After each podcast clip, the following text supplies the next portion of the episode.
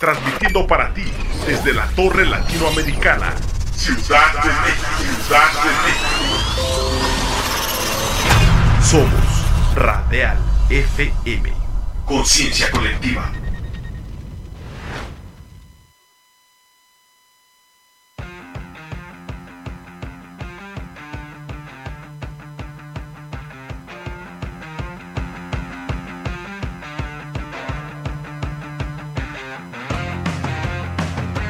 Conéctate a la música alternativa de toda la geografía de habla hispana en Antena Iberoamericana.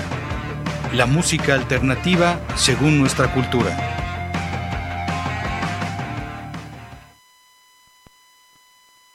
Dos de la tarde en la Ciudad de México. Estamos en un día 5 de septiembre listos para arrancar una nueva emisión de Antena Iberoamericana en un día pues muy despejado en donde se puede ver desde aquí desde la altura del piso 20 donde está la cabina de Radial FM en este en este programa Antena Iberoamericana. Verdaderamente un paisaje deslumbrante del que nos da una idea de lo que pudo haber sido en algún momento esta zona eh, de Tenochtitlán, eh, Xochimilco, eh, viendo esta tenemos la imagen del norte de la Ciudad de México con estos eh, cerros, entre ellos el cerro del Chiquihuite, en donde se ubican las antenas de varias eh, estaciones de televisión ya muy emblemáticas de la ciudad y es verdaderamente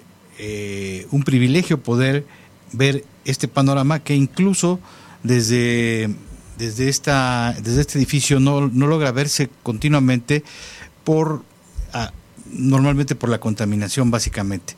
Y ahora yo creo que el aire que está soplando permite tener esta visibilidad verdaderamente maravillosa. Y bueno, estamos arrancando una, una semana más, un mes más eh, de trabajo en, en esta estación, en la cual eh, con este reinicio de Antena Iberoamericana hemos, eh, nos hemos ido reconectando con la escena nuevamente, obviamente no habíamos dejado de estar eh, vinculada a ella del todo, pero ha sido muy interesante estar retomando estas, estos contactos, darnos cuenta de, de, que a pesar de la crisis tan pronunciada que ocasionó la situación del COVID, eh, más de dos años de, muchas dificultades en las cuales los grupos vieron cerradas sus fuentes de trabajo, eh, los foros que presentaban bandas también lo vieron muy complicado, varios de ellos no sobrevivieron.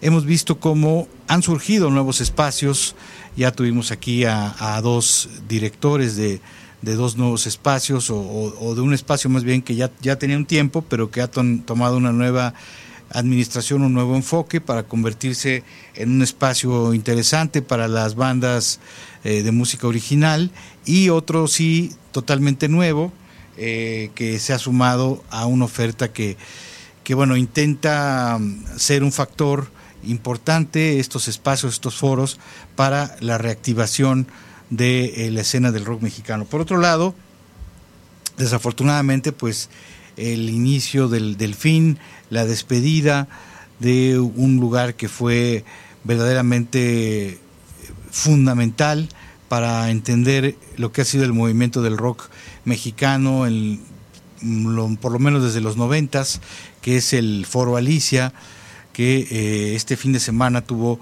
eh, un concierto eh, que ya fue este inicio del, pues del fin de las últimas semanas de, trabajo de, de, este foro. Y pues bueno, también eh, buenas noticias en el sentido de que se realizó el festival Vive Latino en España, eh, hasta donde entendemos con de manera exitosa, eh, y ampliar este concepto del rock en español, del rock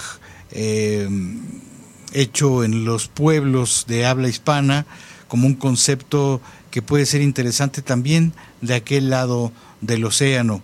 Eh, la gente que conoce un poco del, cómo funcionan las escenas o cómo han funcionado durante mucho tiempo, sabe que en México se ha dado este fenómeno del rock en español eh, como una etiqueta desde finales de los ochentas y ha sido muy bien recibido por la gente viéndolo como un todo, como una mezcla de todas las propuestas, obviamente de los grupos locales, pero también de los grupos de, España, de Argentina principalmente, a los que se fueron sumando eh, las propuestas de países eh, también muy importantes como, como Chile, como Colombia y, de ahí algunos más. Eh, pero la escena argentina, que junto con la mexicana y la española son las más importantes, las más sólidas, las que han producido y las que tienen una historia más rica y más contundente, eh, dentro del panorama de habla hispana, es una escena que funciona mucho con eh, las bandas locales. Es muy difícil entrar en la escena argentina y lo mismo pasa en España. En España eh, la gente vive mucho en cuanto a música en español de lo que se produce localmente y es muy difícil que un artista, llámese balada o en este caso rock sobre todo, en español pueda tener una, una trascendencia. Es algo que ya viene desde hace mucho tiempo y yo creo que este intento del Vive Latino eh, en España puede ser muy interesante. Estratégicamente se escogió la ciudad de Zaragoza por dos razones fundamentales. La primera porque Enrique Bumburi iba a ser el abanderado de esta primera edición, un artista que cuenta con un respaldo muy fuerte tanto en España, desde la época de los héroes del silencio, y en México, obviamente, en donde pues sabemos que ha llenado foros grandísimos y cuenta con un respaldo popular muy importante. Lamentablemente, eh, como muchos saben, Enrique ha tenido problemas eh, de salud, principalmente que tienen que ver con, su voz, y esto le impidió eh, ser parte, bueno, hacer, terminar de hacer una gira que él estaba haciendo por parte de Estados Unidos y creo que todavía tiene algunas fechas en México y también y hacer una pausa en su carrera. Y no, no pudo participar finalmente en el festival Vive Latino eh, y la otra razón por la que se escogió Zaragoza es porque es una ciudad que se encuentra a la mitad del camino entre Madrid y Barcelona, las dos ciudades más importantes de España y en donde se concentra también una enorme cantidad de flujo de, migratorio, es decir, de muchos habitantes de varios países eh, latinoamericanos o, hispanoamericanos, principalmente eh, colombianos, peruanos, bolivianos, eh, que se encuentran allí, obviamente también alguna comunidad mexicana. Entonces se pensó que era interesante que se escogiera esta ciudad en medio para que no fuera muy difícil el moverse, el trasladarse, digamos, de Barcelona a Zaragoza o de Madrid a Zaragoza. Entonces, esa fue la, estrategia que se escogió y bueno, pues ya eh, tendremos más información, estaremos analizando, incluso vamos a ver la posibilidad de tener aquí algunas de las, eh, de las personas que hayan estado allá para que nos cuenten más ampliamente eh, cómo podría hacerse una definición de lo que ocurrió, un, eh, diagnóstico de lo que ocurrió, pensando en que sea un festival que pueda hacerse cada año, como se hace el de aquí de, de México, y con ello se abra un puente para contribuir a lo que ya decíamos, esta, esta escena española un tanto cerrada y buscar esta ventana para presentar algunos artistas mexicanos o latinoamericanos en general que puedan tener un impacto allá en esas tierras, más allá de los pocos que ya tienen algún reconocimiento en esos lugares, casos como el de Café Tacuba, el de, el de Molotov, etcétera, que sí tienen eh, cierta, cierto impacto ya en esas tierras. Entonces, el panorama de, para el rock en, español, para la música alternativa, si se quiere ya hablar de un panorama más global, con una música que se hace principalmente por estas ganas de hacer la música, pues eh, parece que poco a poco va, va recobrando, va eh, tomando una ruta ascendente, eh, muy complicado con, con toda esta mafia que mueve la industria musical y que obviamente tiene entronado al reggaetón, a la banda y todo este tipo de música que tiene muchísimo dinero detrás, alguno, algún, alguno de ese dinero de dudosa procedencia incluso. Pero bueno, pues esa es la situación a la cual ha vivido el, rock durante mucho tiempo, desde que logró un éxito comercial a finales de los ochentas. Eh, nunca ha sido tampoco la música más popular, siempre ha habido músicas como en su momento en esas épocas estaba la música de, que producía Televisa, todos estos baladistas y artistas juveniles plásticos que eh, eran lo que tenían una enorme difusión, o los artistas de cumbia, en fin, siempre ha habido otras músicas que, que tienen quizá más apoyo comercial, en algunos casos, otras que también se, se enraizan de manera natural eh, con, la gente y que tienen un apoyo popular importante. Eh, pero lo que sí ella es eh, fundamental y yo creo que ya no tiene un punto de regreso es la enorme cantidad de gente que está vinculada al movimiento del rock en México, más allá de que no haya una estación de radio comercial que esté abanderando todo este enorme movimiento, existe y lo vemos justamente con fenómenos como el Vive Latino, eh, que es pues, en un noventa y tantos por ciento rock en español o música alternativa en español y que cada año pues tiene unas entradas fenomenales.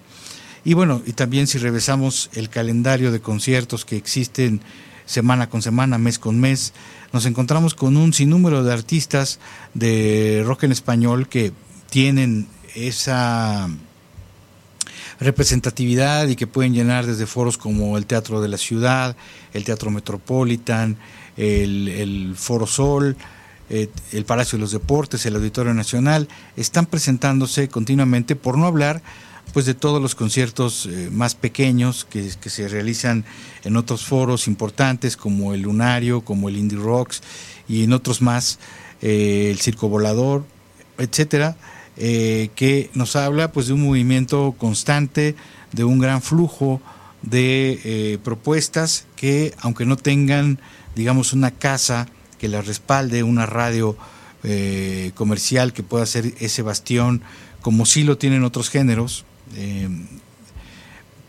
porque bueno, aquí surge una polémica interesante, ¿no? recientemente me compartieron una información acerca de de que ya mucha gente no tiene a la radio como una referencia eh, para mm, conocer música. Aquí quizá se puede interpretar de varias maneras, esta, se le puede dar varias lecturas a esta información. Una de ellas podría ser que a lo mejor la gente que está en la radio, sobre todo en algunos géneros, pues no está cumpliendo con perfectamente con su función, ¿no? En el caso específico del rock en español, pues ni siquiera hay una estación que esté dedicada a este género, a la música alternativa en español, no, no existe. Y es eh, lamentable siendo México, pues como ya lo comentábamos, la capital mundial de la música alternativa en español, porque aquí convergen todas estas propuestas, como ya mencionábamos, de Argentina, de España, de Colombia, de Chile, todo, todos convergen aquí, los artistas más importantes terminan viniendo aquí a, realizar conciertos eh, y conviven eh, en este tipo de festivales como el Vive Latino con otros de otros países y, aquí es donde verdaderamente puede ser de los pocos lugares en donde se siente esta comunidad de habla hispana enorme de la cual formamos parte y de la cual forma parte también toda esta propuesta cultural que es la música alternativa, ¿no? Obviamente con una gama muy amplia que va desde eh, la disidencia, los textos, las letras con un contenido social muy importante, con retratos urbanos, citadinos, eh, que resultan eh, pues muy atractivos y, muy representativos, hasta pues bueno, ejercicios meramente lúdicos, ¿no? que, también son válidos y que también eh, de alguna forma pueden tener eh, atractivo en cuanto a, a, las fusiones musicales que, que, se plantean en ellas, ¿no? Porque no solamente es el, el, los textos, los mensajes, lo importante en la música, sino que también eh, se puede proponer mucho a partir de las fusiones musicales. Y, en, y aquí en, en, México, en América Latina, pues se han dado desde hace mucho tiempo eh, fusiones mucho, muy interesantes, en donde estos subgéneros, estos elementos que vienen del rock, eh, se han mezclado con música pues de todas las regiones del eh, mundo de habla hispana y esto pues ha generado un sinfín de mezclas y de propuestas que tienen un sello muy particular. Vamos a hacer un pequeño corte, una pequeña pausa para iniciar. Eh, parece que Liber venía con un poquito de retraso y está justamente arribando. Regresamos en un instante con eh,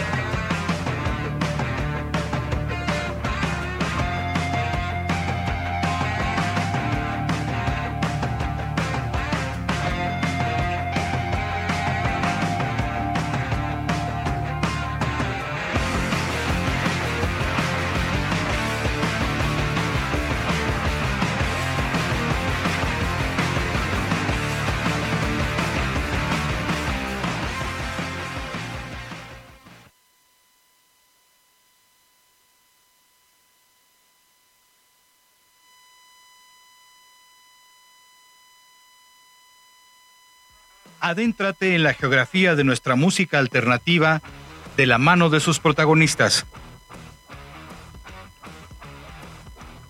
Todos los lunes y miércoles a partir de las 2 de la tarde en Antena Iberoamericana por Radial FM.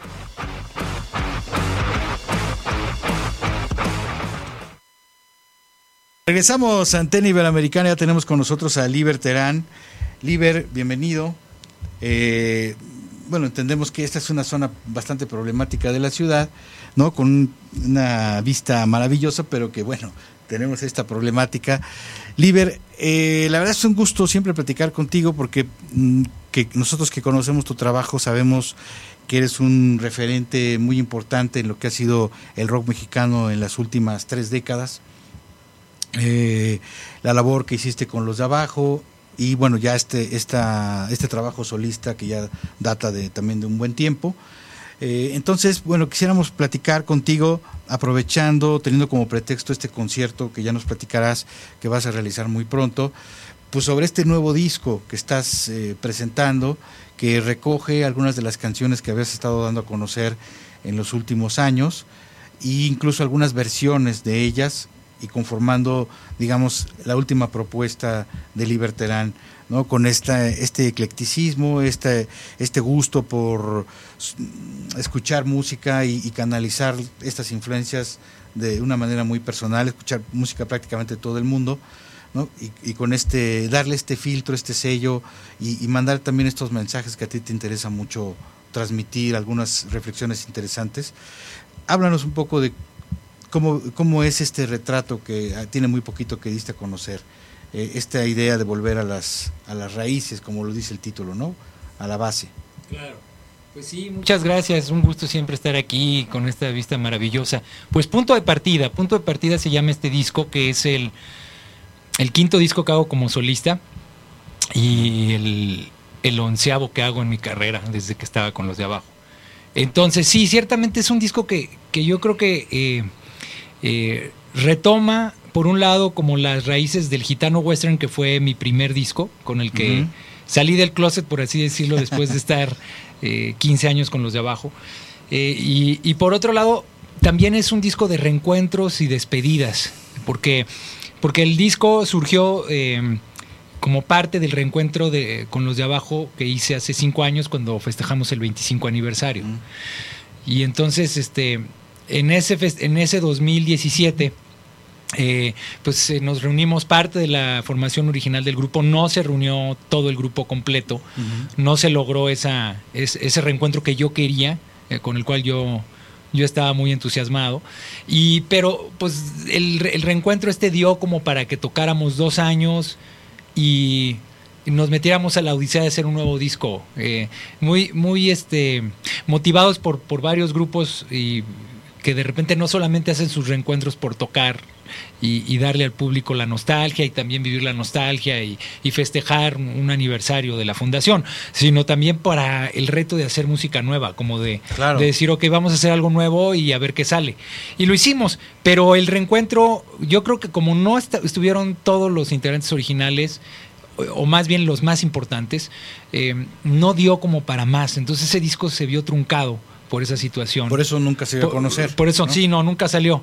Entonces, yo compuse seis canciones para ese disco, el resto de los de algunos integrantes compusieron otras cinco, y lo empezamos a trabajar con Felipe Álvarez, un productor de Colombia, de Medellín, que ha trabajado con Messier Periné y con Bomba Estéreo por mencionar algunos.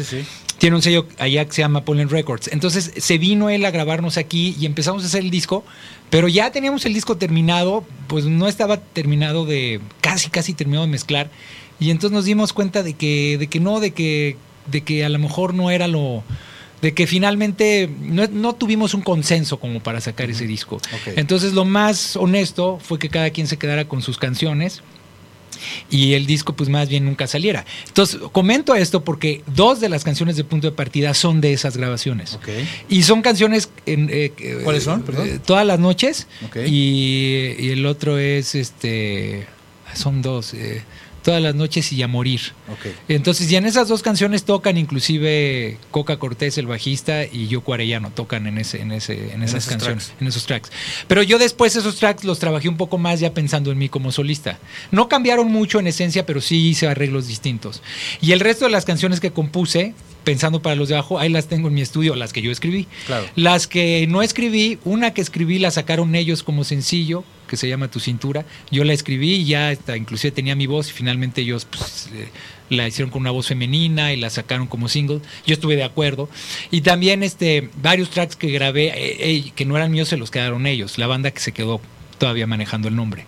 Entonces es un disco como de reencuentro, de despedida y de arranque, ¿sabes? Eso es punto de partida. Y tiene canciones como El Último Rincón, que es el primer sencillo, que compuse en 2011 cuando estaba trabajando con Quique Rangel, el disco de Errante.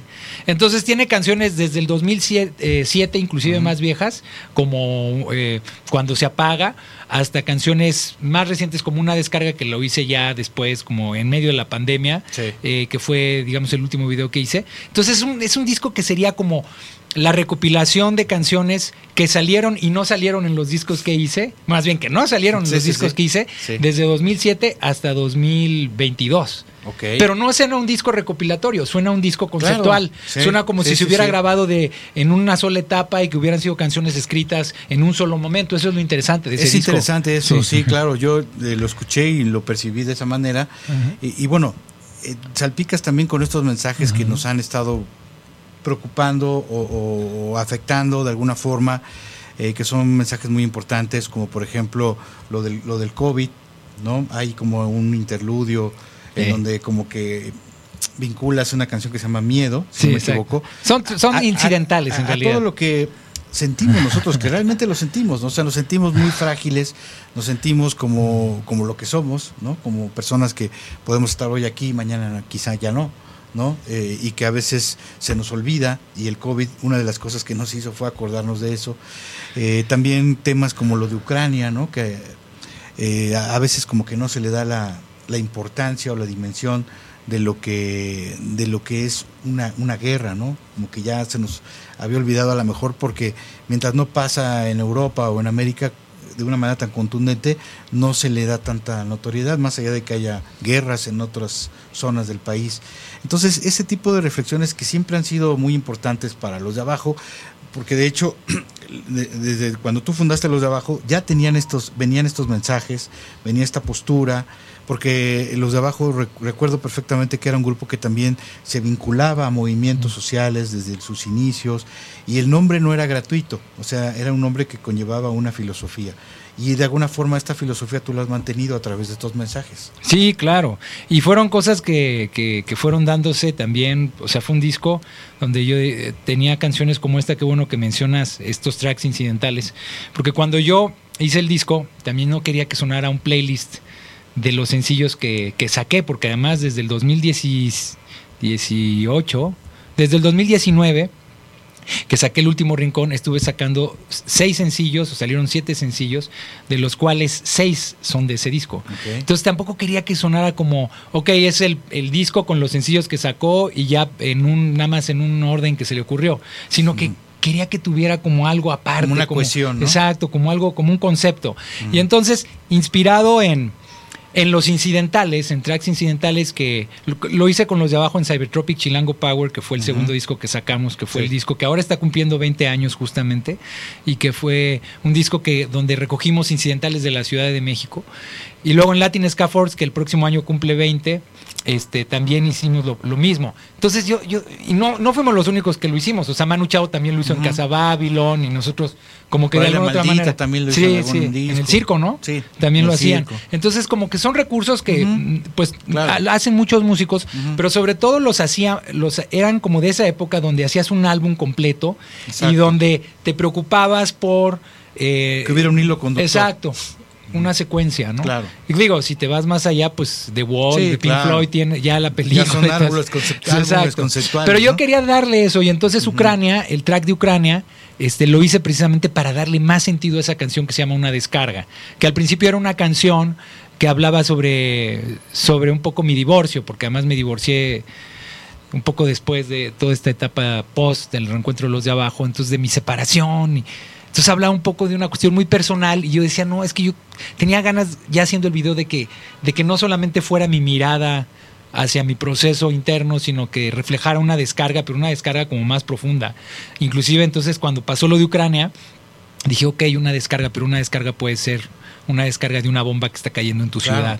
Y entonces por eso incluí ese, ese incidental que es, eh, que es un, un, sampler de Al Jazeera, de este noticiero de Qatar, y este, de un ruso hablando sobre, sobre que está pues, muy, muy en desacuerdo con la guerra en Ucrania, y luego el reportero dice que eh, el espacio aéreo ruso, perdón, europeo está cerrado para los rusos y que el único, y para los ucranianos, pero más para los rusos, y que el único, el único lugar de escape es Tijuana. Entonces me hizo bien curioso que al final México ahí queda, ¿no? Sí, claro. Sí, y bueno, eh, algo que no habíamos hecho y que vamos a estar haciendo a partir de ahora es mm, de repente estar un poco atentos a los mensajes, así es que es algo como nuevo dentro de este ah, programa, en donde vamos a estar atentos, es algo que nos habían estado reclamando y bueno, entonces si, si de repente hay algún mensaje o algo que nos quieran comentar, prometemos que vamos a estar ya atentos a esto. Digo, es un poco difícil para los que somos de la vieja escuela de la radio estar como pendientes de cuatro o cinco cosas eh, mientras está haciendo una entrevista que uno intenta que sea lo más interesante posible. Eh, este, este disco, ¿tienes pensado editarlo físicamente? Eh, te digo esto porque todos los demás discos, si no me equivoco, los has editado físicamente. Y más allá de que ya se vuelve, ya el disco físico ya es algo que no es lo más importante, como lo fue en su momento, ahora lo es el disco digital, que bueno, obviamente están todos estos sencillos que fuiste sacando y luego ya, si uno lo quiere disfrutar con esta eh, cohesión o este concepto como lo, lo planteas, pues yo creo que sí es muy recomendable ya escucharlo completo, ya el disco como tal. Eh, de repente hay mucha, hay no mucha, pero sí hay un nicho de gente que sigue teniendo como este gusto por el disco físico y sobre todo pues estos coleccionistas que seguramente tienen ya toda tu colección, por no decir los, los de estos discos de los de abajo, los primeros que deben ser ya inconseguibles por ejemplo, el cassette, ¿no? El primer cassette que ustedes sacaron, que fue un cassette maquilado, original, que el otro día por ahí vi que lo estaban dando carísimo, un, disco, un cassette original, que fue el primero de los de abajo, ¿no? Sí, fue un demo, un demo, un EP de cuatro canciones. Exactamente, sí. sí. Este, entonces, no sé si, si lo tienes pensado. Sí, sí, sí, tengo ganas de hacer un vinil ahora. Este, no tengo ningún vinil de ninguno de mis discos. Eh, de los de abajo han salido viniles, sí, este, pero pero de los discos en solitario no, no tengo ningún vinil. Y este, y ahora justamente con pues con esta fiebre del vinil quiero hacer un tiraje quizá a finales de este año y quiero este punto de partida sacarlo en vinil y luego ir sacando los otros, sacar Errante, Cantante Solitario, El Gitano Western, Tambora Sound System. Quisiera tener todos mis discos en viniles. Y bueno, ¿y por qué no? Quizá en CD, aunque finalmente el CD ya, eh, de todos los, de los dos formatos eh, físicos, eh, pues es el, el, pues el que tiene menos mercado, ¿no? Pues por el asunto de que, pues eso ya existió, ya pasó su época. Pero yo creo que siempre va a existir un, un formato físico. De hecho, los, los eh, tengo un amigo, Guillermo Herrera, que es el que está organizando el concierto ellos eh, con su con su con su tienda de discos están organizando este concierto que voy a dar el jueves. Digo aprovecho para hablar de, esto. Vez, voy a dar este concierto este jueves, este jueves, en Binario 101 que es un está en Coahuila 101 en la Roma Norte muy cerca del Teatro Silvia Pinal. Okay. Por ahí está eso. Por es el un foro. Roma Verde muy cerca de ahí no muy cerca de ahí. Y ahí voy a tocar un show semiacústico, no acústico, sino más bien como muy íntimo, con pocos músicos, pero bien, con mucha energía. Voy a tocar gran parte de este nuevo disco, pero él quiso hacer como un, un concierto eh, producirlo como, como tienda de discos y entonces eh, yo lo conocí a través del señor González. El señor González me lo, me lo presentó y ellos tienen una tienda ahí en, la Jardín Balbuena. La conozco. Sí, ok, ok. Entonces digo, son parte de todas estas tiendas y este movimiento independiente de viniles. Y qué bueno que, se haga, ¿no? Y qué bueno que no todo pase en la Roma o aquí en el centro histórico, ¿no? Que haya estos esfuerzos en otras zonas. Digo, yo la, la la Jardín Balbuena la conozco muy bien, tuve ahí este, amigos y demás, y conozco esa tienda, tuve la oportunidad de ir y sí, está bien interesante, ¿no? O sea, te das cuenta de toda esta memoria a través de los discos, ¿no? Todo lo que ha ocurrido y toda la música tan interesante que ha quedado un poco de lado, ¿no? Claro, y entonces, bueno, pues con él, yo siempre fui amante de los discos, digo, ¿quién no? La verdad, yo creo que por lo menos toda la gente de nuestra generación, y yo creo que también es interesante ver que nuevas generaciones, aunque no les tocó vivir la época de oro del disco, por así decirlo, ¿no? Este, ahora son fans de los viniles. O sea, digamos, un chavo de hoy de 20 años o de 15, no sé, que de repente su papá sea también melómano o no, pero que de repente se entere y, eh, conozca estas tiendas, yo creo que puede haber nuevos consumidores jóvenes de viniles. Yo creo que sí. Fíjate que hay una iniciativa bien interesante, luego platicaremos de ella, que tiene que ver con el hecho de que invitar a los jóvenes a que tengan la experiencia de escuchar un vinil en un estéreo cuadrafónico. Algo que, no, o sea, porque ellos ven el, objeto como tal y pues si son fans dicen, pues yo tengo el, igual nunca lo oigo, pero lo tengo, soy fan y lo tengo.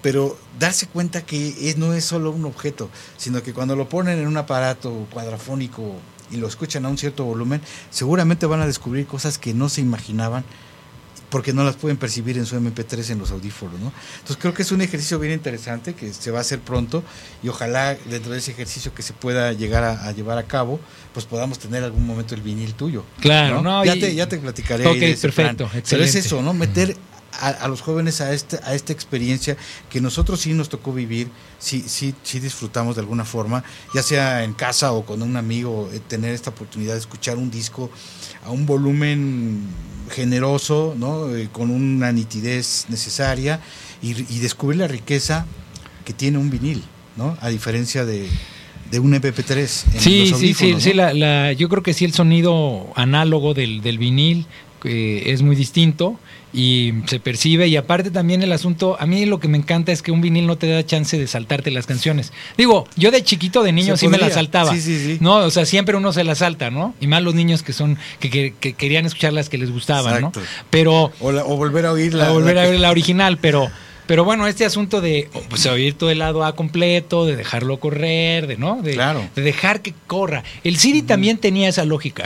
Y yo me acuerdo que el CD cuando salió como novedad de lo que te venían es que no se rayaba. Y también una gran que luego eh, descubrimos que era mentira. Sí, que era mentira. Y otra gran ventaja del CD es que cabían más canciones. Entonces este muchos discos que en su momento eh, no estaban editados con, bueno, se les empezaron a hacer bonus tracks, no, en fin, salieron como... Sí, o podría haber recopilaciones de 30 canciones en lugar de las 10 o 15 que venían en los grandes éxitos de cualquier disco en vinil. Y eso no se valora ahora, porque digo, no es que no me guste el rollo digital, tiene también sus pros el rollo digital de cómo compartir, de cómo hacer tus playlists, o sea, sí que, llegas más rápido a un disco, pero ahora pues no te, se te da igual si tiene 20 o tiene 13 o si está una tras otra, o sea, ya, ya no, la gente no escucha discos completos. Y, y, es una experiencia que verdaderamente enriquece y ojalá podamos hacer algún movimiento entre todos, sobre todo, digo, nosotros lo vivimos, para la gente que no lo ha vivido, y, esto, me, ¿sabes qué me motiva mucho? Ver a los jóvenes que están descubriendo nuevos grupos que para nosotros eran clásicos y que ellos los descubren y se dan cuenta verdaderamente de mundos que no conocían porque están inmersos en toda esta música comercial que le están metiendo hoy en día. Pero bueno, eso ya, ya vendrán estas actividades. Por lo pronto, la recomendación del recuerdo para que vayan este jueves a Binario 101, ahí en la Colonia Roma. Eh, Binario 101, me imagino que tiene una página. Sí. O si no, obviamente en tu página. Ahí en está, en todas mis sociales. redes está anunciado, es Coahuila 101 la dirección y desde las 8 de la noche se abren puertas. Va a abrir un cantautor de Chihuahua que se llama Don Nadie, este, él va a tocar. tal? Pues no lo conozco muy bien, pero pues bueno, es de Es ese movimiento neofolk que hay, ¿no? Y este y él va a tocar como tipo 9 de la noche, más o menos, unos va a tocar eh, una media hora y después yo voy a tocar como a partir de las 10, voy a estar tocando también un set como de una hora, una hora 10 y ya pues si se pone bien pues me echaré más rolas, voy con músicos con una buena formación, llevo violín, llevo acordeón, llevo batería y bajo, así una banda así folk muy potente, voy a tocar también con el bouzouki que, que es el- la mandolina griega, entonces va a estar Wow. padre, va a estar padre. Sí, y además este, el- tu música tiene esta esencia que perfectamente vas a poder presentar en un foro como este, ¿no? Esta esencia como muy profunda, como acústica, eh, reflexiva, etcétera, Sí. que, que se logra perfectamente en una en un set acústico. Exacto. Pues ahí, ahí estaremos, esperamos poder estar ahí presenciando este concierto y el la invitación para que escuchen este viaje que nos propone Liber también en las plataformas digitales está este disco ya completo con toda la, la versión más reciente del trabajo de Liber Terán. Así es, sí, sí, sí. Pues un, un gusto. No, aquí muchas gracias nosotros. y una disculpa por, por llegar tarde, pero bueno, este Sí, está complicado aquí este, la pero ciudad. no, pero no cambies para nada este este paisaje maravilloso que poca gente tiene en el piso Sí. 20 de la Latino. Así es. Y recuerden que eh, vamos a hacer un contenido de TikTok, por si quieren eh, escuchar una pregunta más que le vamos a hacer a Liber, eso lo van a poder escuchar en el TikTok de Radial FM. Vamos a un corte y regresamos con más. Oye, pues mil gracias.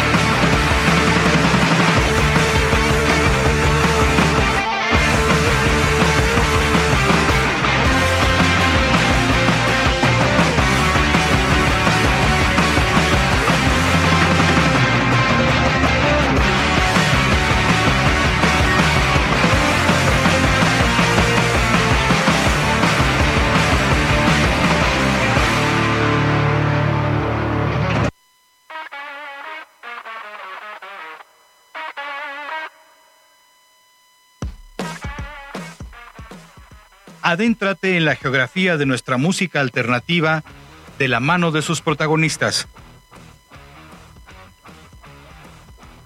Todos los lunes y miércoles a partir de las 2 de la tarde en Antena Iberoamericana por Radial FM.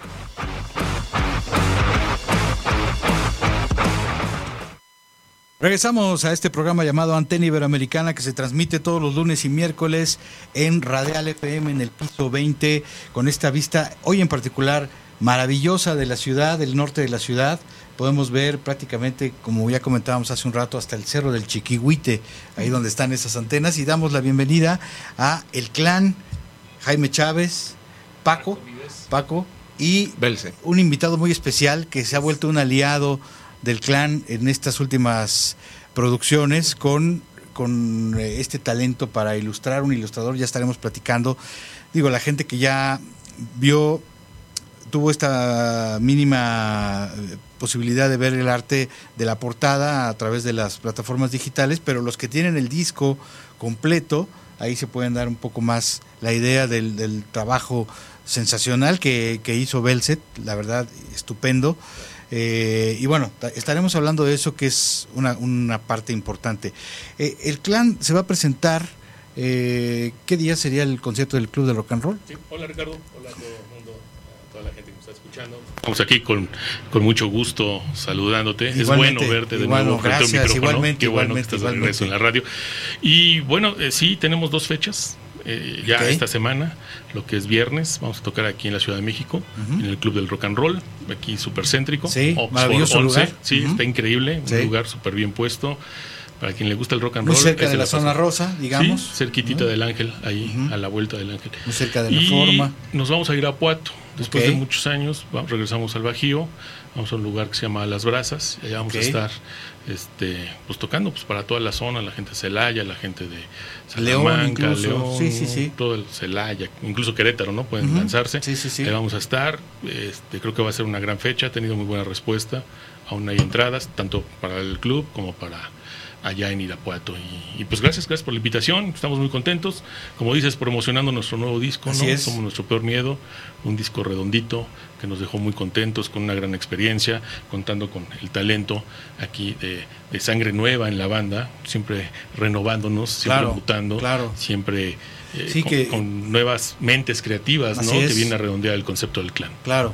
Y que, bueno, es, es un concepto que pues a mí me tocó verlo desde prácticamente su surgimiento, este que a la vez se convierte en el surgimiento del movimiento gótico, ya lo tuvimos oportunidad de platicar alguna vez, hay un contenido por ahí que ustedes pueden eh, checar en, en- en la Fonoteca Nacional de México, hicimos un, una charla en donde se habló de toda esta historia del movimiento gótico y cómo partía, a, a amén de algunos leves antecedentes, con el surgimiento del clan como una banda ya que encarnaba todo lo que uno podía pedir como banda gótica.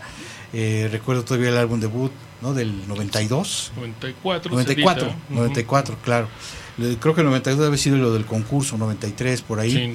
Eh, y bueno, todo este trabajo que han, han desarrollado ininterrumpidamente con todos estos cambios que tú mencionas, con la aportación de, de- de mentes eh, que, han, que han sumado, que han ayudado a ir haciendo que el, que el clan se vuelva una entidad viva, ¿no? Una entidad mutante, como ustedes lo mencionan, que creo que es una definición perfecta. Y en ese sentido me gustaría eh, ahora preguntarte cómo, cómo te sumas y, a- y a- aportas a un concepto que se ha vuelto legendario de alguna forma, ¿no? Y, y un poco sin tener el miedo también de, de, de- repente proponer cosas diferentes, quizá, ¿no? Que no se hayan hecho a lo largo de toda la discografía del clan, que creo que es el caso de varios momentos que uno puede escuchar en, en el más reciente disco, ¿no? Hay como sorpresas musicales, cosas que uno escucha que a lo mejor son un tanto inesperadas, pero al final dejan un buen sabor de boca. Sí, este, pues mira, eh, entré por eh, Germán, fue esa la persona que yo conocía, y Germán este, les recomendó a la banda que, que yo les, este, que grabaran en mi estudio y que yo los produjera. Entonces, Ok. este, por, al principio tuvimos pláticas y fue solamente en ese rubro, ¿no? De, de producirlos y eso. Y este, y creo que hubo este un clic este, con Jaime. Bueno, Germán es amiguísimo mío desde hace 20, 30 años, ¿no?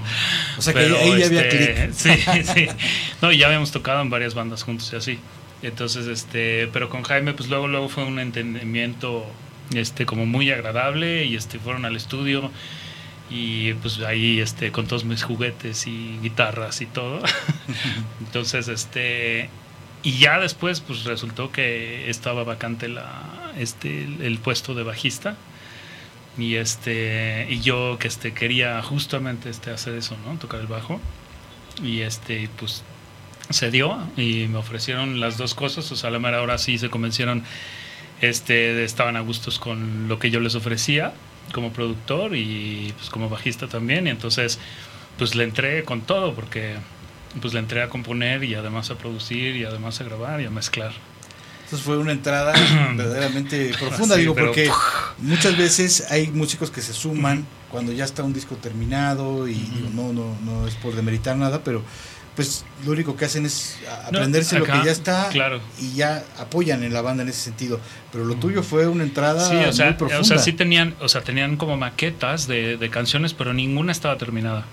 Entonces estuvo padrísimo porque pues yo llegué obviamente este, tocar el bajo, pues medio así, bueno, a ver, este, y Jaime me dijo, no, o sea, es tuyo, ¿no? O sea, vas y haz lo que tú quieras. Entonces eso... Eh, Te dio mucha confianza. Ajá, me dio mucha confianza, mucha libertad y, y mucha alegría, ¿no? O sea, lo mejor, o sea, porque de verdad... Es lo este mejor que le puede pasar a un músico, ¿no? Porque, y ajá, o sea, algo de, que te quería platicar es que, o sea, de verdad este, este disco está compuesto por cinco personas. O sea, es una banda, no es un disco de que yo traigo mis rolas y, eh, tal y ustedes tocan esto y esto y esto y esto. No, o sea, la bataca es de Germán, los teclados son este, así, o sea, cada cosa es de cada quien. Entonces, eh, pues yo tomé mi lugar como bajista y nada más tenía que switchar, ¿no? Entre productor y bajista y de repente, este, pues sobre todo señalar, ¿no? Porque yo creo que todos son súper talentosos entonces, el que dio más fue el bajista, ¿no? el que me daba más chamba era el bajista. Sí, entonces mi chamba como productor era más como de, oye, eso que acabas de hacer está buenísimo, ¿no? O oye, mira, aquí vamos a darle la vuelta a esto. O, o sea, cosas más así, pero el proceso creativo de verdad es de los cinco. Sí, y, yo creo que complementando un poco lo que platica Paco, después de tanto tiempo, ya es una banda de 30 años, de mucho recorrido, de haber pisado varios estudios, de haber trabajado con diferentes productores, te vas dando cuenta eh, que no hay nada más valioso que la, las aportaciones creativas de la gente, ¿no? Todo el mundo es muy creativo. Y, que se sientan a gusto. Que se sientan a gusto y que puedan este, colaborar, ¿no? Que es lo más importante para el clan en este momento. Sí tenemos muy claro qué es el clan y qué no es el clan, ¿no? Y a partir de, eh, en ese sentido, bueno, pues sí trabajamos con esos parámetros, ¿no? Están esas fronteras, esos límites con los que eh, vamos componiendo, vamos haciendo canciones. Pero cuando alguien se incorpora, en este caso para con el bajo o, o, con Belce, ¿no? En la parte visual, las portadas, las ilustraciones, pues es bienvenida la creatividad. Y, nadie tiene el derecho de cortarle la creatividad a alguien. sobre todo si todos somos el clan. Exactamente. Puede haber momentos en el que digas, pues no me identifico, no conectamos, no hacemos clic, pues es muy válido, ¿no? Pero casi siempre, después de platicar y si ves que hay gustos afines y que tenemos la misma ideología y que buscamos lo mismo, pues pueden resultar cosas muy interesantes, claro.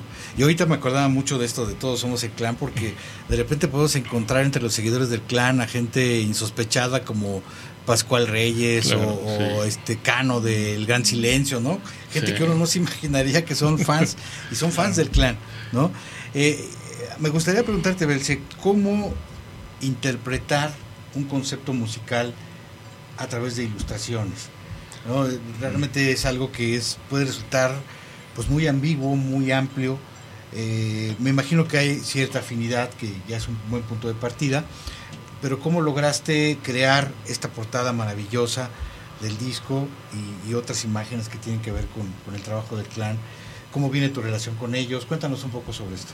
Sí, es, mm, yo siempre tuve la inquietud de, hacer arte para la música y, y, medio lo andaba buscando entre que sí que no Pero en una noche de, de copas me arrojé sobre Jaime y le dije, quiero trabajar contigo, ¿no? Él me dijo, luego te busco. Y seis meses después, después me buscó y empezamos a trabajar, pero pues todo el, toda esa afinidad que dices, pues yo conozco el clan desde el 94 también. Yo estaba en la secundaria y desde ahí los vengo siguiendo. Entonces es una banda que siempre me ha gustado y, y cada vez que sale un disco, bueno, salía un disco, yo siempre imaginaba cosas que me gustaría ver como artista gráfico, ¿no? Y a veces lo veía, ah, este no tiene tanto arte, este como que siento que le falta esta cosa, no sé. Siempre iba generando ideas que me gustaría ver del clan. Entonces cuando me tocó la oportunidad de trabajar con ellos, eh, ahí sí tuve la oportunidad de sacar todo. Y como dice Paco, eh, Jaime me dio total libertad de hacer lo que yo quisiera, ¿no? Entonces cuando yo le entregué la primera propuesta desde la entidad mutante, eh, me dijo, está increíble, síguete por esa línea, ¿no? Era algo más, este, más surrealista, más como tipo Pink Floyd, cosas así. Pues a Jaime le encantó y sobre eso nos seguimos.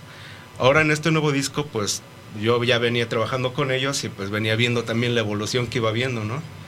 Eh, cuando, cuando empezaron a hacer música para a musicalizar las, las, las, películas como El Fantasma de la Ópera y El Doctor Caligari, pues venía viendo una transformación medio rara que, que sonaba bien, ¿no? Pero no, no era completamente lo que se había escuchado del clan. Entonces yo venía generándome una idea de lo que iba a ser el nuevo disco pero no conocía las rolas. Yo le insistí mucho a Jaime eh, algunos meses de, oye, déjame escuchar alguna canción o una letra para ver de qué va a hablar el disco y, saber de qué voy a trabajar. Y me decía, no, no, no, espérate, espérate. Y me trajo así algunos meses, ¿no? Y yo me empecé como a desesperar porque sentía que se iba cortando el tiempo y no, no llevaba realmente nada. El aterrizaje de las musas ya iba a ser cada más difícil.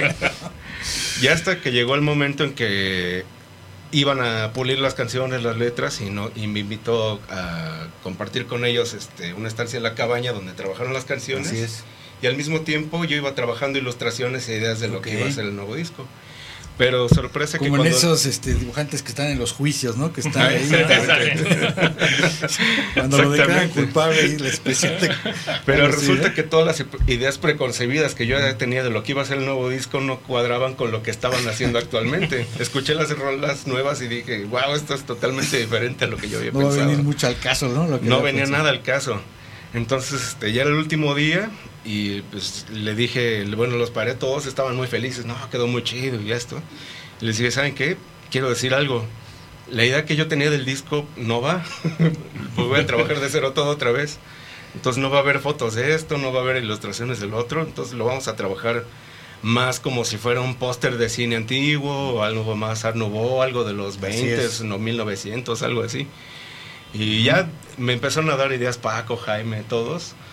Y, este, y ya sobre eso llegamos a tener algunas pláticas, Jaime y yo, eh, allá en, la Condesa, en el cual ya empezamos ya a trabajar un poquito más sobre la idea del disco y empezamos a hablar de extraterrestres, de los sumerios, de, mucha cultura antigua.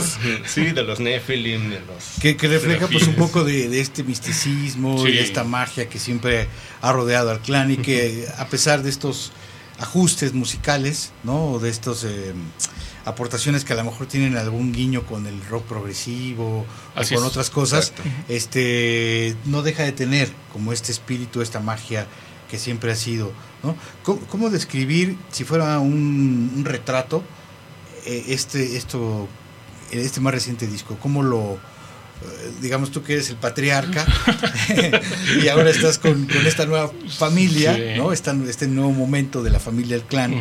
¿Cómo, describirías la foto, quizá en perspectiva con respecto a las otras fotografías, Jaime? Esta nueva reencarnación, ¿no? Así es.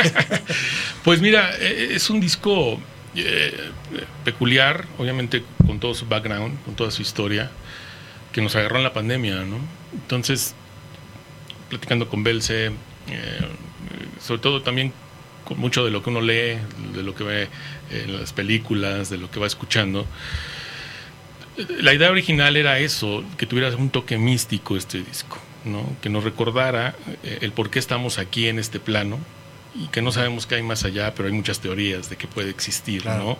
Sobre todo en un momento, perdón que te interrumpa, que estábamos justo con esta reflexión todos. Desde luego. hasta los que nos queríamos o que se nos olvida que hoy estamos aquí, que quizá mañana no. Exacto, de esa fragilidad, ¿no? Este, nos estábamos dando cuenta de lo frágiles que éramos y venir con, con, con esto, pues sí va a ser muy interesante, ¿no? Sí, sí, sí, definitivamente. Entonces, la, la, idea original era esa, ¿no? Bueno, o la idea primigenia más que nada era eso, ¿no? Un disco místico que nos invitara a la reflexión, con toques de ciencia ficción y muy apocalíptico. Sí. Ajá. Entonces a partir de ahí empezamos a coquetear con muchos elementos, es lo que comenta Belce. Y Belce, la verdad, mis respetos, porque hizo una investigación eh, muy completa, ¿no? Trayendo de diferentes, incluso religiones, de diferentes mitologías, símbolos, símbolos elementos. Y eso empezó a crear un universo que para el clan es como una especie de crecimiento, ¿no? En todo este concepto que hemos venido haciendo desde el sinsentir, ¿no? Ahí empezamos con cosas, cuestiones fantásticas, que eran los duendes, Sí, las brujas, claro. el cuestiona- cuestionamiento sobre la complejidad humana, ¿no? Las pasiones humanas. Entonces, a- e- es tratar de reflejar un poco, pues, ¿no? de que ya no somos aquellos adolescentes o postadolescentes de Sí, 20 sí, sí, años, y ahora somos hombres de casi 50, bueno, ellos casi, yo ya. y, y bueno, pues las cosas cambian, la perspectiva de la vida cambia Claro. y habría que reflejarlo de alguna Sí, manera. eh, que haya una cierta coherencia en ese sentido también, es. Sin perder la esencia, porque yo creo que si uno escucha el primer disco del clan y escucha, está hay alguna conexión, a pesar de que musicalmente Sí. y en muchos aspectos puedan ser tan diferentes, eh, sí hay, también hay alguna conexión, ¿no? Sí, hay conexiones ahí. Hay conexiones, evidentes. sí, efectivamente. Se está contando otro capítulo de la misma historia, ¿no? Son episodios, ¿no? Que, que tienen sus propios protagonistas, que sus propias tramas, sus propios sonidos, sus propias texturas, ¿no? Y, y tiene que reflejar eso, el momento en el que estamos viviendo. No podemos jugar a ser jóvenes, ¿no? A ser, Claro. a ser chavitos, Sí, sí, nos veríamos ridículos, ¿no? Entonces lo que hacemos es eso, ¿no? Tratar de demostrar en qué momento de nuestra vida estamos y el contexto, ¿no? Que eso fue importantísimo lo de la pandemia, ¿no?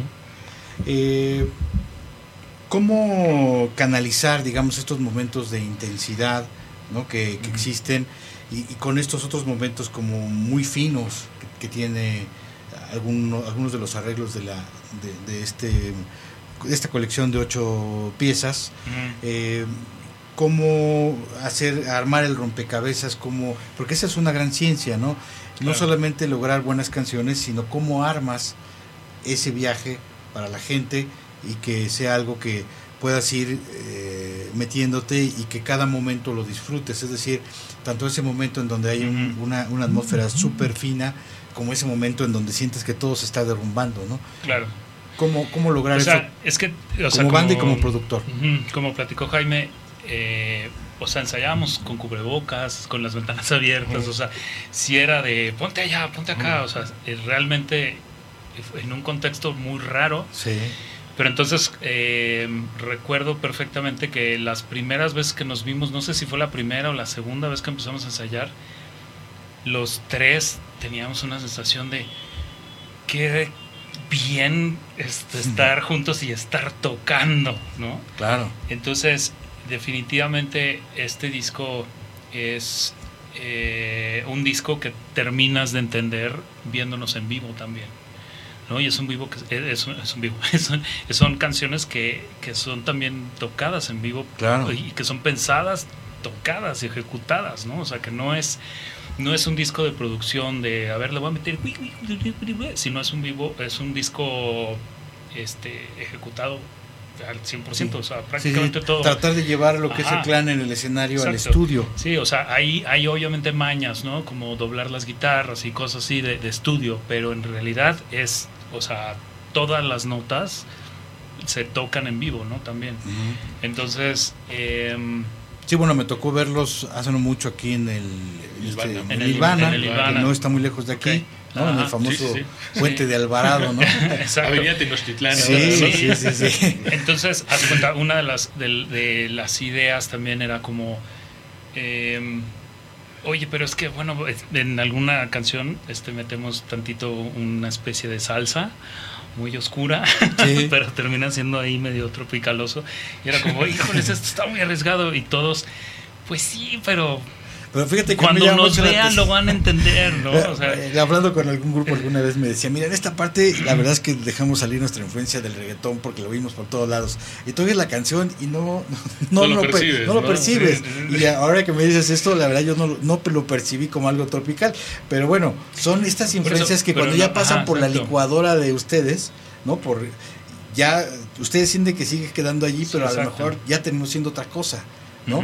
Este, que tiene esa influencia, pero ya no es tan perceptible porque le pusieron todo el sello de, Sí. del clan. Sí. Eh, aprovechando que te tenemos aquí, Belce, me gustaría hablar un poco de, pues digo, es, no, es, no, no es resistirse al paso del tiempo que es inevitable, pero toda esta cultura del rock que se generó desde los 50 que tu- tuvo mucho que ver y estuvo muy de la mano con diseñadores, con fotógrafos, con ilustradores fantásticos, que si uno revisa la historia de las portadas de- en el rock, pues es verdaderamente, se han hecho libros no, fantásticos sí, sí, sobre sí. ello y ha habido artistas grandiosos, ¿no? Que han, que han este, eh, ¿qué nos, eh, nos podrías decir un- tú desde tu perspectiva como ilustrador de, de esta vinculación, de esta relación ya de mucho tiempo que ha habido entre la ilustración, los fotógrafos, los diseñadores y el mundo del rock, ¿no? Como una manera, como una extensión, ¿no? Muchas veces parece que hay fotógrafos, ilustradores, diseñadores que, se- que interpretan la música y están haciendo música, están haciendo rock con sus imágenes, ¿no? ¿Tú cómo te sientes también con eso, en ese sentido? Pues yo, yo creo que pues este van de la mano una de otra, ¿no? He visto, me he tocado ver Aquí estamos viendo este maravilloso. Sí. Grupos que me, algunos grupos que me gustan ahorita no recuerdo ninguno, pero este yo a veces veía el disco de alguna banda, pero no traía tanto arte su, su disco. Y este yo decía como que algo le falta, ¿no? Pero ya cuando ves las cosas en vivo, este, más bien escuchas la música en vivo de una banda, te haces como que terminas de hacer esa conexión. Y bueno, en mi caso, yo siempre veo la, así como la música en colores también, ¿no? Este, veo digo, el brillo, el contraste, ese tipo de cosas. Y son cosas que a lo mejor yo voy reflejando dentro de, de mi arte, ¿no? Eh, también con ellos he tenido la oportunidad de crear algunos visuales para, las, para los con- conciertos en vivo.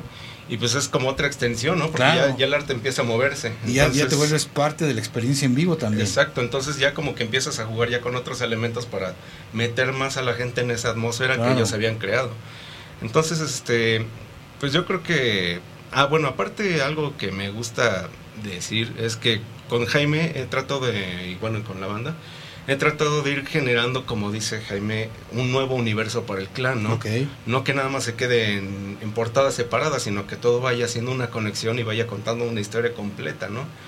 Mucha gente se ofende porque pues yo eh, cambiamos las portadas de los discos, pero como dice Gustavo, ¿no? No, no se cambiaron, sino evolucionaron, ¿no? Ujú. Y eso es, Conservaron la esencia de lo que mostraban en un y inicio. eso es ¿no? lo que buscábamos Jaime y yo al principio, ¿no? Hacer una evolución con la sangre nueva y todas las ideas nuevas de los nuevos elementos, ¿no? Entonces, este, pues sí, yo lo considero que es una extensión y que va uno Van muy, muy ligados. Ujú. ¿Cómo pueden seguirte? ¿Cómo pueden ver más de tu trabajo Eh, en las redes sociales? en- Sí, mira, yo soy tatuador de... Ujú. Que esto Esa es me lo mi imagino en un brazo. Impresionante. Entonces, este, tengo mi página de Facebook e Instagram como Belce Tatú. Belce va con, ¿Con doble Z? E al principio, Doble E. doble E, L Z E Ujú. T A T T O O. Y al 2 por Ok. 1 la portada del disco. Ahorita en septiembre tengo promociones de aniversario, noveno aniversario que tenemos, entonces este pues ahí están invitados a visitarla y pues Y aprovechen. ahí van a poder ver más de tu arte. Hay eh, generalmente manejo los trabajos de de tatuaje. Pero, pero sí, yo, eh, yo creo que pronto voy a estar ya empezando a subir ya un compilado ya de lo que estaba haciendo con el clan porque ahora sí ya hay bastante material, ¿no? Al principio no subía mucho porque pues era una imagencita y pues como Sí, que sí, sí. quedaba ahí muy suelta, ¿no? Entre todos los tatuajes, pero yo creo que ahora sí le voy a hacer un álbum especial ahora a todo el arte. Además estamos haciendo digo, algo que retomamos de una banda muy buena, gabacha. Bueno, yo creo que muchas bandas en el mundo lo, lo han hecho. Belce se está encargando de hacer los flyers de todas las fechas que estamos Ok. llevando a cabo. Y es como una colección.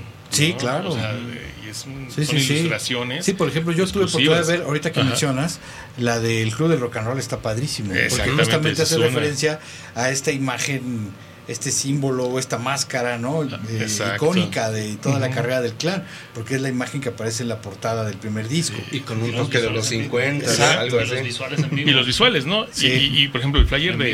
vivo. Los visuales en vivo también, en las pantallas. Sí, eso se ve increíble, ¿no? Y, Ujú. y- y, por ejemplo, la de Irapuato Ujú. Es una fresa. O sea, pero qué fresa. Sí, sí, sí. O sea, está muy bien trabajado, Sí, ¿no? qué interesante. Y, y ha venido a complementar muy bien, y, y sí, efectivamente, como bien comenta Richard, es una parte esencial del concepto de la banda actualmente, ¿no? También eh, con- eh, redondea esa experiencia Claro. en la parte visual. Y la extiende. ¿no? Lo- Sí. eh, ajá, todas las animaciones que están, se están mostrando ahora en los conciertos, pues bueno, son obra de Belce y complementan la experiencia del, del, del escucha, ¿no? Bueno, del que asista al concierto. Y bueno, recordar estas dos fechas eh, que, que se tienen el próximo eh, viernes, Si es viernes, viernes en el Club del Rock and en el Roll, Club de Rock and Roll y el sábado en Irapuato. Que es un lugar que además, bueno, pues, les recomiendo llevar su tarjeta de crédito o algo de efectivo, porque seguro que no van a salir vivos de ahí. Hay una cantidad de cosas ahí de vinilos realmente interesantes que van a ser irresistibles. Y además, bueno, la experiencia de ver en vivo al clan en un, en un recinto, en una experiencia íntima, Muy íntimo, cercana, sí, sí, sí. ¿no? En donde van, va a haber visuales. Sí, va a haber visuales, desde luego. van a van a estar los visuales. Ahí está el vinil con el arte de, Eh, el que es vinil un- del clan, el es sin uno de los viniles con las de las mejores portadas que ha habido yo creo que en la historia del, Ah, del rock gracias, mexicano Richard. realmente impresionante y bueno ¿qué, qué, qué- decimos de esta también de las mejores portadas yo creo que de lo que va de Qué por lo menos de esta Richard. década y, o, o del, del siglo no de esos veintitantos años realmente es una una, una y además hecha ex profeso y se vuelve ya también una obra en sí misma no este por ejemplo si tú le enmarcaras y lo quisieras por ahí vender el original seguro que De ¿es, hecho, es digital o No, es una un- ilustración. Sí, en es una ilustración, el La lápiz. tengo enmarcada y Wow. mucha gente la ha querido, pero no la he digo. Sí, no, ya, ya se vuelve una obra en sí Uno de los misma. proyectos, no sé, a mediano plazo es eso, ¿no? Hacer una experiencia eh, visual, una exposición con todo el material de Belce, musicalizado, así, que sea sensorial, pero Claro. mostrando, ¿no? Enfocándonos en lo que es el arte y la música del clan. Y bueno, pues ahí van a estar expuestas todas las obras que, que nos ha regalado Belce, que ha contribuido al concepto del clan y pues, nosotros estamos felices, ¿no? Con disco nuevo, con todo este concepto renovado. Pues ahí va, creo que hay clan para rato, Sí, ¿no? qué bueno, qué bueno, porque yo creo que ya hacía falta, ¿no? Hacía falta ya un disco nuevo. Sí, sí, eh, claro. Que viniera a revitalizar y a poner estas ideas frescas, ¿no? Más allá de que se mantenga la esencia como lo lograron, sumar también todas, todas estas cosas nuevas, todos estos matices, estas nuevas puertas que se abren musicalmente, ¿no? Para algunas que son imperceptibles para nosotros, pero que ustedes están abriendo de alguna manera. Eh, vamos a mandar algunos saludos que prometimos a la gente que está siguiendo, como Elis Montero, como lo es H, eh, eh, y algunos más que están por aquí, pero que está, a ver, ahorita, ahorita vamos a retomar esto de los comentarios. Estoy haciendo una actualización. Y bueno, para seguir al clan en, en- en redes sociales es Y Clan MX. el clan MX. ¿no? En Arroba el Instagram, clan. en Twitter, es, en Facebook. misma. Hay un nuevo Facebook, porque uno está ahí a medias, está medio hackeado, Sí. pero se creó uno paralelo que también es oficial, que se llama una entidad mutante, llamada el clan, o lo encuentran también más fácil como el clan MX 2.0, ¿no? Entonces ahí también estamos a- al pendiente e interactuando con toda la gente. Ok, pues mandamos un saludo a toda la gente que nos está siguiendo. Es una lista algo larga, pero No, ya pues mencionamos algunos de ellos. Muchas y eh, pues muchísimas gracias por, No, a ti, por, por habernos acompañado, por eh, de alguna manera estamos muy contentos celebrando de que una banda que se volvió inspiración, que se volvió un, un, un faro en, en una oscuridad, digamos, total, que era el movimiento gótico, que no existía de alguna forma. Ustedes llegaron y pusieron una piedrota, ¿no? Y de ahí se empezó a construir algo que hoy en día pues, es uno de los movimientos más eh, interesantes, ¿no? Y sólidos del- de la escena eh, mexicana Sí, y que además siempre ha estado vinculado con otras artes, ¿no? Con, con la literatura, Justo etcétera, eso, ¿no? Eh. Sí, sí, sí. eh, no sé, ya por último, si nos quieran dar algún comentario, ¿cómo sienten el, el momento actual de la escena gótica? Pues muy creativa, ¿no? Como siempre, con buenas bandas, bandas nuevas, hay mucho, ¿no? Ahorita hubo un resurgimiento ahí del post-punk, ¿no? Que va muy ligado Claro. a la escena oscura y con bandas nuevas, muy nuevas, ¿no? Eh, gente de 20, 22 años que está haciendo muy buena música.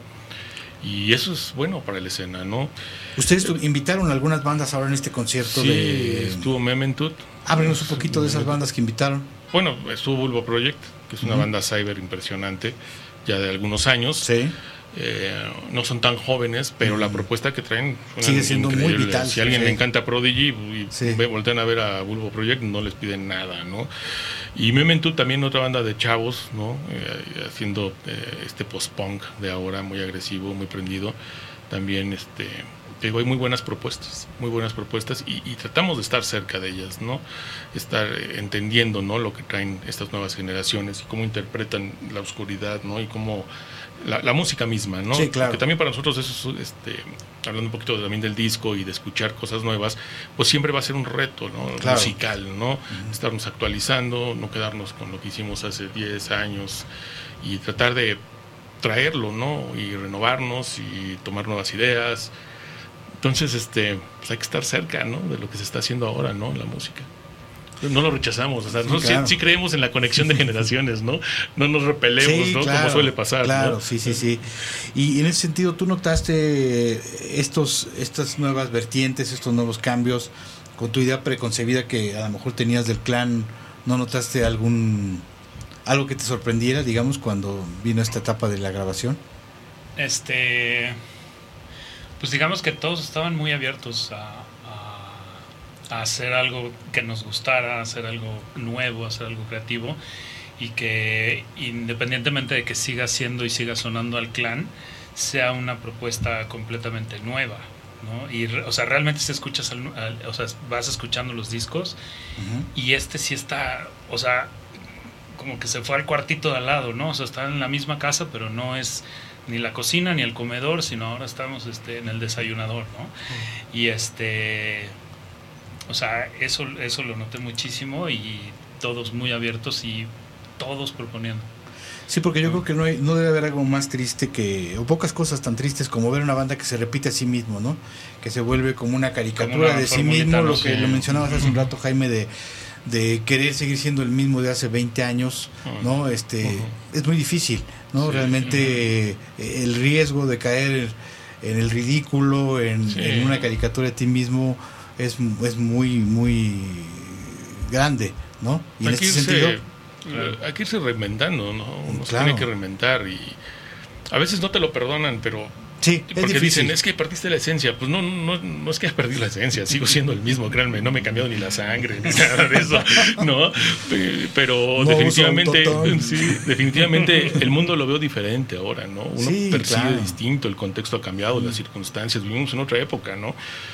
Cuando empezamos eh, no estaba la tecnología simplemente, ¿no? La interacción entre la gente era cambiado. Totalmente era directa, nada más. Entonces, son otros, otros tiempos y, hay que, si uno quiere sobrevivir, hay que adaptarse, ¿no? A los nuevos tiempos, a los cambios. Y, además yo creo que como artista es esencial que tú te sientas bien, te sientas realizado, primero, ¿no? Y no estar como pensando qué es lo que le va a gustar a la gente, aunque tú estés verdaderamente tocando algo que ya no te, no te dice nada a ti mismo. ¿no? E irte nutriendo, irte nutriendo de todo lo nuevo, de todo lo que existe, de todos los cambios que se van dando y lo vas eh, proyectando, ¿no? Y me imagino que ahí, de ahí sale la energía para seguir adelante. Exactamente. ¿no? Y seguir creando. Sí, sí, sí. Sí. Solo así, solo así.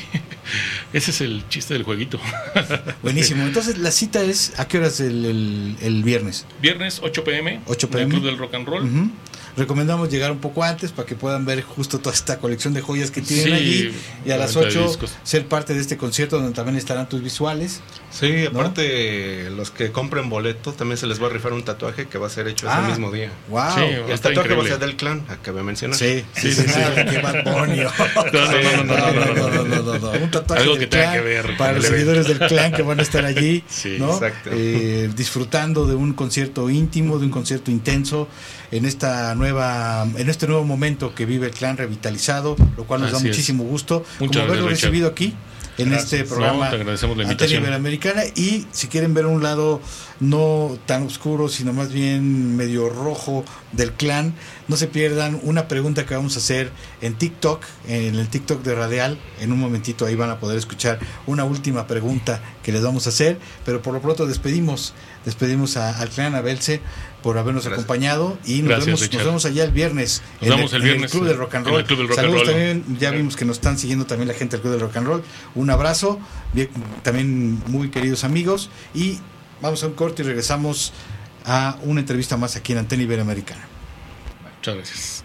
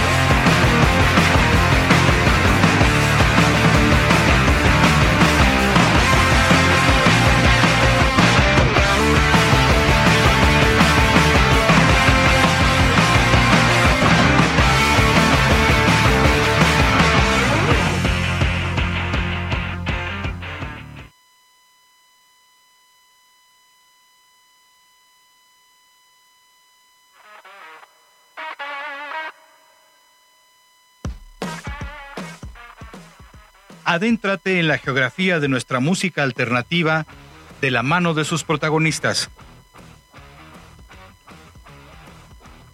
Todos los lunes y miércoles a partir de las 2 de la tarde en Antena Iberoamericana por Radial FM.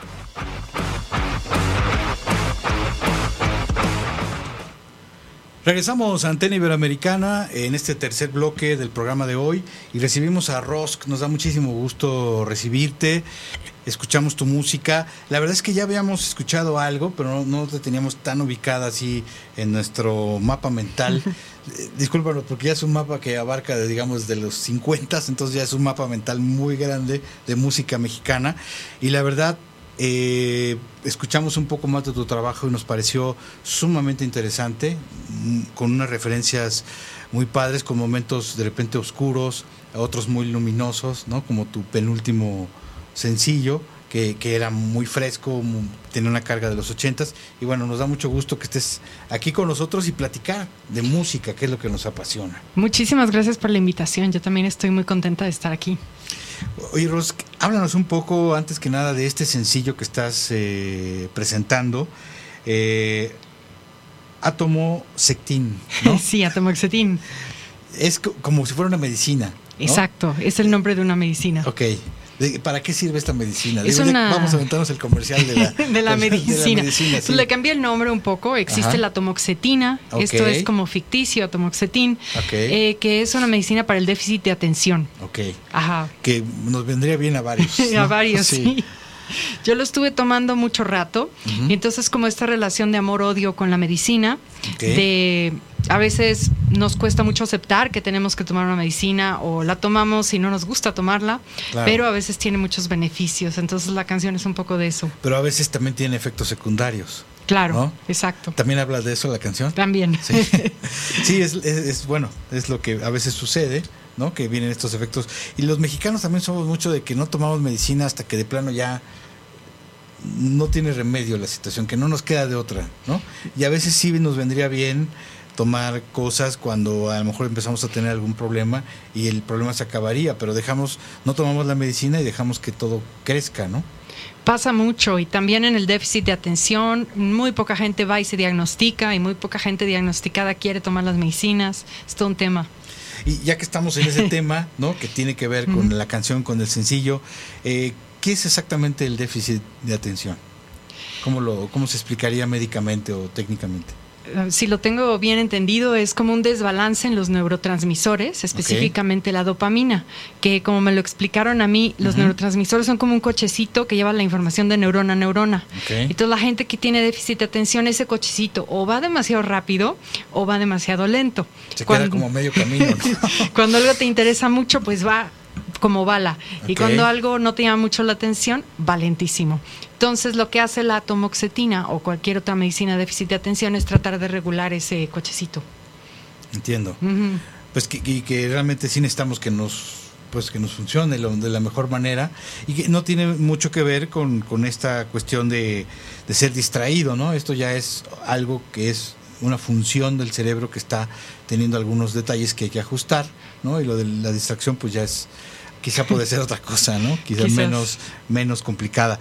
Y bueno, eh, háblanos un poco más de, la temática, digo, eh, ahorita entraremos al tema del, de por qué en inglés, ¿no? Eh, pero termínanos un poquito de hablar, si es tan amable, de- del tema esencial de la canción. Ya nos comentaste un poco, pero en el desarrollo de la misma.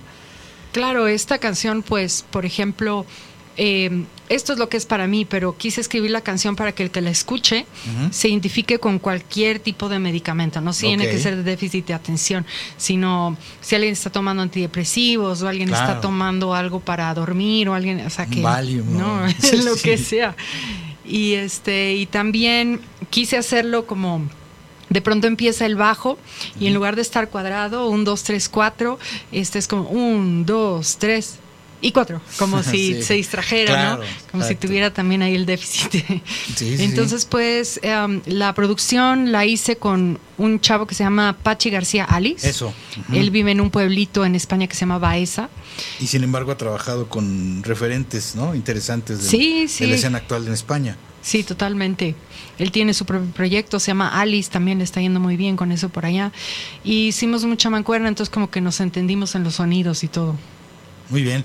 Y bueno, eh, esta, esta canción nos muestra otra faceta, ¿no? Obviamente está conectada con varias de las cosas que has hecho, incluso desde un EP que ya tiene como ocho años, ¿no? Que hiciste tu primer EP. Sí, creo que sí. Eh, y que ya se veía una artista inquieta, que no se circunscribía a un solo sonido, como que te gustaba experimentar, meter elementos electrónicos, obviamente sonidos de guitarra, a veces más oscuro, a veces más este melódico, si se quiere decir así.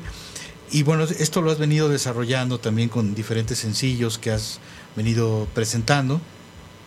Esta evolución de un sonido que a veces sí eh, se ha decantado por lo oscuro. Eh, eh, ¿Cómo describirías tú misma, ahora que lo puedes ver en este perfil ya de un rato de, tu caminar, digamos, que ha quedado estas huellas ahí en, la, en las plataformas digitales, ¿cómo describirías lo, lo, que, lo que ha sido tu carrera en cuanto a la música? a las influencias que has tenido y tu propia evolución?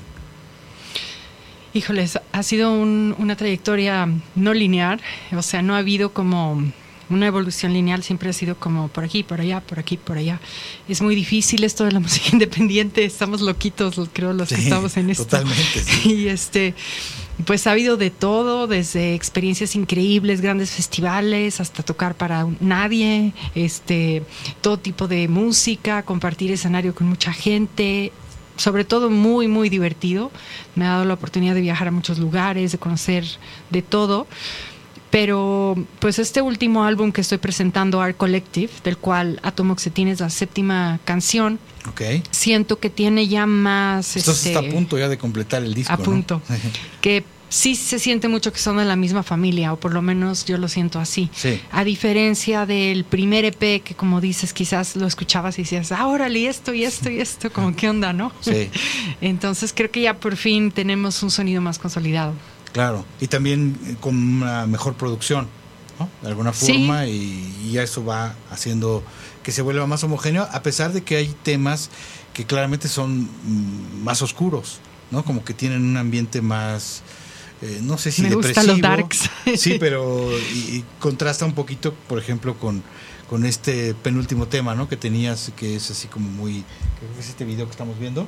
I, don't remember. Exacto. I don't remember, que es muy energético, muy fresco, ¿no? Que, sorprendió un poquito por los temas anteriores que habían sido un poco más oscuros, quizá más experimentales, ¿no? Con ruidos así más eh, surrealistas, con, no, con, no propuesta, una propuesta quizá más surrealista. Es este, quizás muy alegre esta canción y muy energética, pero la letra está existencialista, si la, si la escuchan. Y bueno, ahí llegamos a este tema que todos los que surgimos con este boom del rock en español en las finales de los ochentas eh, y que bueno desde entonces hemos venido siguiendo toda esta trayectoria nos cuesta un poco más de trabajo quizá entender la necesidad de algunos artistas de hacerlo en inglés no ah, entendemos que obviamente desde hace un buen rato hay como perdón otra, otro contexto en cuanto a la comunicación y entre la interconexión de, lo que se puede hacer en México con otras partes, diferente a la que quizá existía, por ejemplo, en los noventas, ¿no? en donde era más difícil que eh, gente de otros países pudiera escuchar tu música si estabas en México o en Argentina o en Colombia, ¿no? Ahora es un poco diferente. Háblanos de tus propias razones, por qué, eh, no sé si sea una necesidad artística, eh, alguna estrategia, un poco de las dos cosas, ¿Cuáles serían estas razones por las cuales tú decidiste hacer tu música desde el inicio? Salvo alguna canción, creo que hay que tienes una parte, unas partes en español que me, parecieron muy padres porque como que puede uno, sobre todo los que no dominamos el inglés, te puedes conectar con todas estas ideas que, surgen ¿no? de, tu, de tu música que, que, tienen que ver justo con todo esto que hablamos, ¿no? de, como del surrealismo, de cosas así este, diferentes, ¿no? Y provocativas de alguna forma. Pero volviendo a, háblanos un poco de, tus razones por, por qué hacerlo. Claro, este proyecto nació cuando yo estaba viviendo en Boston, en Massachusetts. Cuando estabas estudiando en, ajá, De ahí me mudé a Nueva York Entonces el día a día mis conversaciones eran en inglés con gente de todo el mundo. O sea, verdaderamente la mayoría de mis amigos no eran americanos, eran turcos, eran japoneses, eran chinos y este y el común denominador era el inglés. Sí, claro. Entonces, este, pues me salió muy natural hacerlo en inglés porque era mi idioma del día a día. Y este y ya viviendo en México, la verdad es que los seguidores que tengo y los fans igual están en Brasil, están en Turquía, están en Bulgaria, entonces el inglés me permite como esta comunicación global. Yo sé que tiene sus limitaciones porque aquí en México no todo el mundo habla inglés. Pero este eventualmente sacaré más cosas en español, espero, y en otros idiomas, sí. Pero es muy interesante, ¿no? Este, esta, esta digamos, em, conexión que tuviste con gente de muchas partes del mundo y que de alguna manera entiendes y con buena razón de que es la manera de conectarte con mucha más gente, ¿no? Pero qué padre que pienses o tengas entre tus planes sacar algunas cosas también en español. Claro. Porque estoy seguro que también, así como se han conectado con la música y con esta experimentación tuya, que cada vez, como bien lo mencionaste, se oye más consolidada, seguramente las letras también van a ser algo diferente, porque lo son.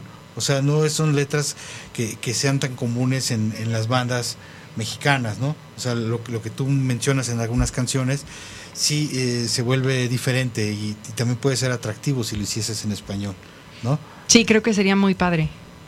Eh, ahora, tu labor como instrumentista, ¿cuál ha sido tu relación con la guitarra? Porque eh, vemos en la escena alternativa que en los últimos años, digamos, justo, no sé si a partir del surgimiento de Julieta Venegas, hubo un boom muy interesante de cantautoras, que ya no, no se podían catalogar como baladistas, a lo mejor tampoco como rockeras, pero que traían como un espíritu diferente, un espíritu, llamémosle alternativo, que vino a sumar pues toda una visión del, del, lado femenino en la música alternativa que creo que era muy necesario, ¿no? Porque a mí me queda clarísimo que los hombres tenemos una manera de ver el mundo y las mujeres tienen otra manera de ver el mundo, ¿no? No, no diría que una es mejor que la otra, simplemente son complementarias y yo creo que que esto se refleje en la música alternativa es muy importante. No solamente una mujer cantando la, la canción que escribió un hombre en una banda, sino cantando sus propias canciones, su propia visión del mundo. Y ha, ha habido afortunadamente un creciente número de cantautoras, tú eres una de ellas, pero también tienes esta relación con la guitarra, ¿no? que es donde quizá es un punto pendiente, que hace falta que se sumen más instrumentistas eh, femeninas. En tu caso, ¿cómo ha sido esta relación con la guitarra? Ah, pues hablando de la guitarra, acabo de ver que acaba de salir aquí de entrevista a Paco Vives, que Exacto. Eh, con él aprendí. parte del clan. sí, con él aprendí a tocar la guitarra. Wow. Ajá, él Fíjate fue. qué coincidencia, ¿no? Sí, una gran padre. coincidencia. Cuando tenía 12, 13 años, él me empezó a dar clases y me ayudó a enamorarme del instrumento. Y definitivamente ha evolucionado muchísimo. Yo recuerdo estar en la escuela en Berkeley y dentro de todas mis clases durante todos los años jamás tuve una guitarrista mujer en mis clases. Y el problema es mucho el sexismo, mucho que no se abre a las mujeres. Hay muchísimo violencia. Por ejemplo, estoy en una página de Facebook de memes para músicos y puse un comentario que decía, solo que sepan, todavía existimos mujeres que tocamos instrumentos y personas no binarias. Solo ese fue mi comentario, al cual recibí más de 191 insultos. Uy. Insultos. Como- triste. sí, sí, sí. Entonces, Pero no crees que también tiene que ver, perdón, que te interrumpa. Eh, yo entiendo eso y, y yo creo que sí es una gran, una, una gran causa de que de repente muchas mujeres se detienen. Ah, pero también que ha- haga falta inculcar un poco más este gusto por el por los instrumentos en las mujeres desde que están chicas y que llega un punto en que ellas van a estar tan decididas que no les va a importar que haya un montón de idiotas que les digan lo que les digan.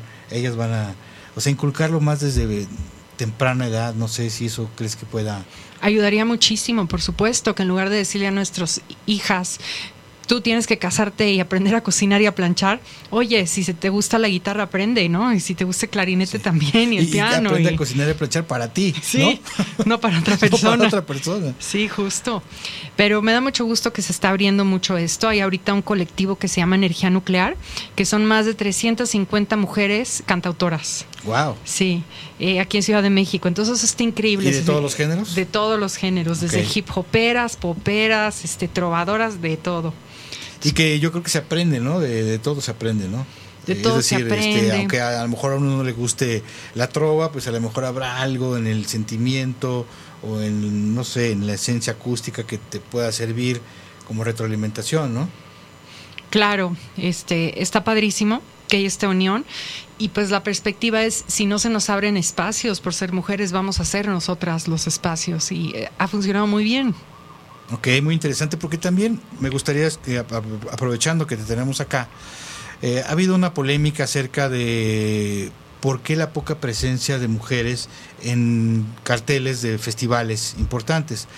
Eh, mi teoría también un poco es que tiene que ser un poco representativo, los festivales tienen que ser representativos en cuanto a la cantidad de artistas que existan en el universo completo del, del mundo. Entonces, y en ese sentido no hemos logrado, todos los que estamos en, la escena, a que haya más mujeres que estén tocando, ¿no? que eso sería bien importante de lograrlo.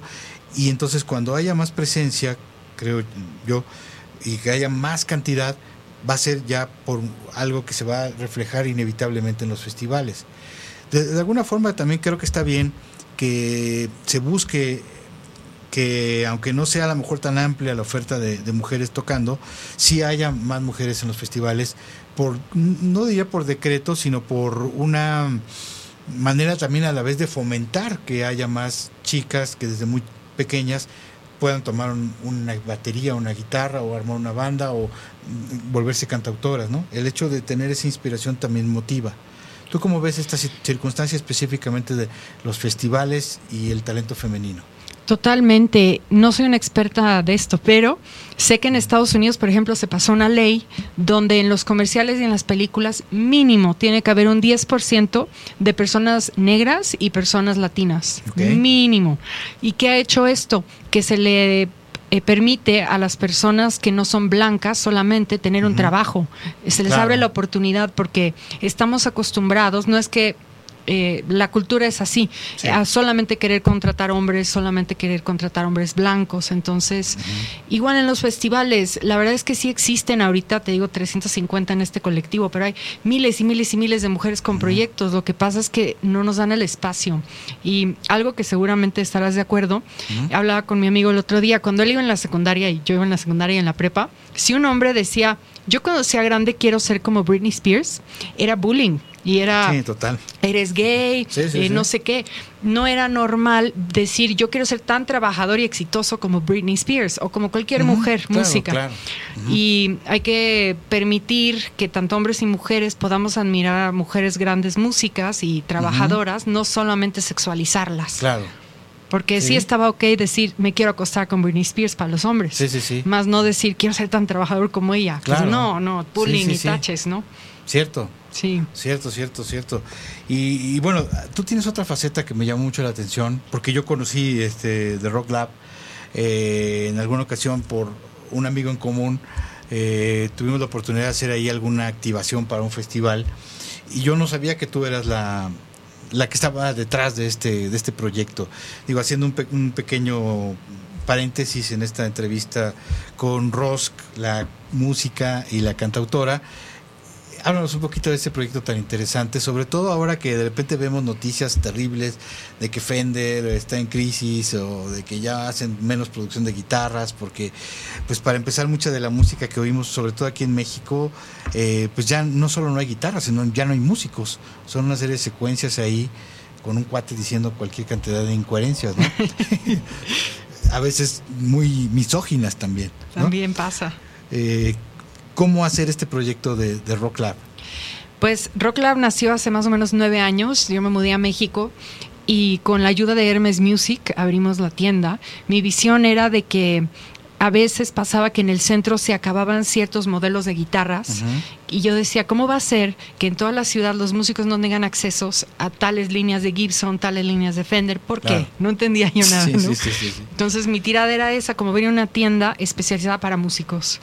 Y este, y nos ha ido muy bien unos años, muy mal otros, y ahorita ahí vamos. Nos mudamos a, a Matlán 105 en la colonia Condesa, junto con una tienda de sintetizadores que se llama Hola Wave, Ok, y ahí vamos. bien, bien, y ahí, y bueno, yo creo que también fue muy, muy lógico hacerlo en un lugar en el cual eh, además de haber varios foros importantes, eh, lugar, era, era un punto de reunión obligado para mucha gente, ¿no? De que te querías ver por una junta de cualquier cosa que tuviera que ver con el rock, con, con cualquier cosa, y, y la, la, Roma Condesa era un lugar este, para juntarse. También hay muchos lugares de ensayo, ¿no? En, eh, se han hecho en varios lugares, en varias zonas de la ciudad, pero específicamente la Roma Condesa siempre ha sido un lugar que ha tenido varios lugares de ensayo. Entonces, tener un lugar como The Rock Lab, pues era obligado, ¿no? También para la gente que no quería venirse hasta el centro, ¿no? Que por aquí estamos prácticamente en la calle de atrás, es la calle donde están todas estas tiendas de, de instrumentos, pero a veces es muy difícil moverse en la ciudad y ¿no? también tener a la mano una tienda así es importante. Sí, yo feliz de haberla abierto ahí y sí está pues toda la cultura ahí. Desgraciadamente hemos perdido muchos venues, hemos perdido sí. muchos lugares como el Plaza Condesa, el Imperial, claro. el Caradura, este, el Black Horse y ojalá que se vuelvan a abrir y retomar la escena, pero ahí andamos sobreviviendo. Sí, cierto. Eso, este, y bueno, sumemos de la Alicia, ¿no? Que también está en la Roma son lugares que se, han, se están perdiendo y bueno, tiene que haber una nueva generación, esperemos, de lugares, de foros en la Roma Condesa que ya tiene una, toda una tradición y en otras zonas de la ciudad porque venimos saliendo de una crisis terrible. No sé cuál fue tu experiencia personal en estos dos años y fracción de, de, este, de esta pandemia. ¿Cómo lo resumirías y cómo te afectó como músico? Pues como músico me ayudó a encerrarme a componer. Este álbum lo compuse durante la pandemia y a producirlo. Como que me ayudó a ordenar mis ideas, a darle seguimiento a las redes sociales. Y como tienda en Rock Lab, este, rompimos, terrible, ¿no? al principio rompimos récord de ventas porque todo el mundo se quería encerrar con un instrumento nuevo, lo cual estuvo maravilloso. Y en 2021 ya no estuvo tan maravilloso porque la gente ya empezó a salir y a gastar en otras cosas. Sí, o se les fue acabando ya el dinero y ya estaba También. como un momento de supervivencia, ¿no? Porque sí. eh, era desgastante ver cómo pasaba el tiempo y, y parecía que ya y, y, resulta que no, que se alargaba y se alargaba hasta lo que terminó siendo, ¿no? Más de dos años de, de esta situación. Sí. ¿Y, ¿Y, cómo sientes que esa etapa tan particular quedó reflejada en, en tus canciones? Y vuelvo a reiterar, este, esta atmósfera un tanto eh, oscura en algunos de los temas más recientes que, forman parte de esta colección nueva de canciones, este, esta parte eh, quizá más oscura y experimental que has reflejado en algunos de los temas que ya diste a conocer. Pues justo creo que eso fue, como que estar sola, completamente sola, por cinco meses encerrada en mi casa, me ayudó a ser más honesta, quizás, cosas que me hubiera dado pena, quizás eh, compartir con alguien, pues las escribí en las canciones y me aventé. Y también mi experiencia antes era de ir a un estudio y grabar con músicos y eso. Y esta vez lo grabé todo en mi casa. Entonces sí fue como una experiencia más personal, me permití ser más oscura, quizás más honesta, así. Uh -huh. Uh -huh. Realmente le recomendamos mucho el trabajo de Rosk. Eh, es una artista que parecería, bueno, de alguna manera sigue siendo emergente como la inmensa mayoría de, la, de los artistas independientes, ¿no? Que nunca eh, terminan de emerger, ¿no? Porque todo es un proceso muy lento, porque no tienen este, estos apoyos millonarios que vemos en otro tipo de géneros, ¿no? Eh, es una artista que ha desarrollado un trabajo bien interesante que ustedes pueden seguir en las plataformas digitales. Está prácticamente ahí estas siete canciones nuevas. Está el EP con el que te diste a conocer hace ya un buen rato. Eh, cosas muy interesantes, matices. Eh, creo que el, el, disco va a terminar redondeando algo muy interesante que va a tener como esta amalgama de todas estas influencias. ¿Cuáles consideras que son tus influencias principales, Rosk? Híjoles, todo me influye, yo creo todo lo que escucho, como que se rescatan cositas, ¿no? Pero lo que más, más escucho en mi vida es Elvis. Ah, sí. es mi favorito. ¿Y ya, sí. ya viste la película? Sí, me encantó. A mí también. Ah, qué bueno. Eh, hace, uno de los primeros que tuvimos aquí con nosotros fue este Héctor Ortiz, que es el Elvis Presley mexicano, ah, y sí. verdaderamente me dijo que se emocionó. Bueno, yo también te emocionas muchísimo porque creo que hay algunos logros muy importantes en esa película. Me, me, no sé si me darás la razón como seguidora de Elvis, que es justamente cómo nos proyectan toda esta influencia que él tuvo de una manera tan fuerte, ¿no? De, de, del blues, del soul, cómo le penetró su alma, ¿no? Y, eso le ayudó mucho a él a poder sacar lo que él traía a través de toda esta inspiración ¿no? Y, y volverse un artista que tocó a tanta gente y que de alguna forma lo sigue haciendo. Totalmente, me encantó lo detallistas que fueron en la película. Se tomaron la molestia de hasta el más mínimo cuadro que sale, eh, tuvo algo que ver de verdad, ¿no? Y me encanta eso. Y pues me pasé toda mi adolescencia escuchando Elvis y Alice Cooper, básicamente. Ninguna otra cosa. Y un contraste ahí muy interesante, ¿no? que podría ser un cuadrante ahí en donde caben muchas cosas, que es justo de todo esto que te sigues retroalimentando y música que sigues escuchando, de repente en, en el... Eh, ¿Cómo es? I Don't Remember. O esa, eh, hay como una influencia ochentera, ¿no? Como muy... una energía muy ochentera etcétera. Entonces hay como un universo bien interesante eh, que Ross plantea y que los invitamos a escuchar. Y para seguirte en redes sociales, eh, si no me equivoco, estás como arroba Rosk, que es R-O-C-K Live. R-O-S-K L-I-V-E. Justo, en todas las redes sociales, menos en TikTok, que estamos como Rosk Music. Ok, en las demás es Rosk Live, ¿no? R-O-S-K.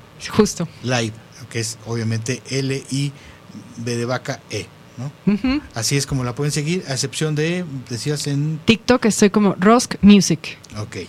Y justamente ahorita que estamos hablando de, TikTok, vamos a, a, entrar en una dinámica de hacerte una pregunta caliente que solamente podrán ver estos, los seguidores de Radial FM y de Antena Iberoamericana en el TikTok oficial de eh, Radial FM. Entonces ahí busquen estos contenidos, los invitados que vienen al, programa, al final les hacemos esta pregunta y bueno, ahí ya eh, este, estarán viendo de qué se trata. Eh, pero mientras tanto, quisiéramos preguntarte, ya para terminar esta recta final de la charla, sobre tu banda, la, gente con la que te acompañas, ahora que venga la próxima oportunidad de presentarte. No sé si tengas alguna fecha en puerta que nos puedas comentar. Sí, cáiganle todos el 24 de septiembre al Huerto Roma.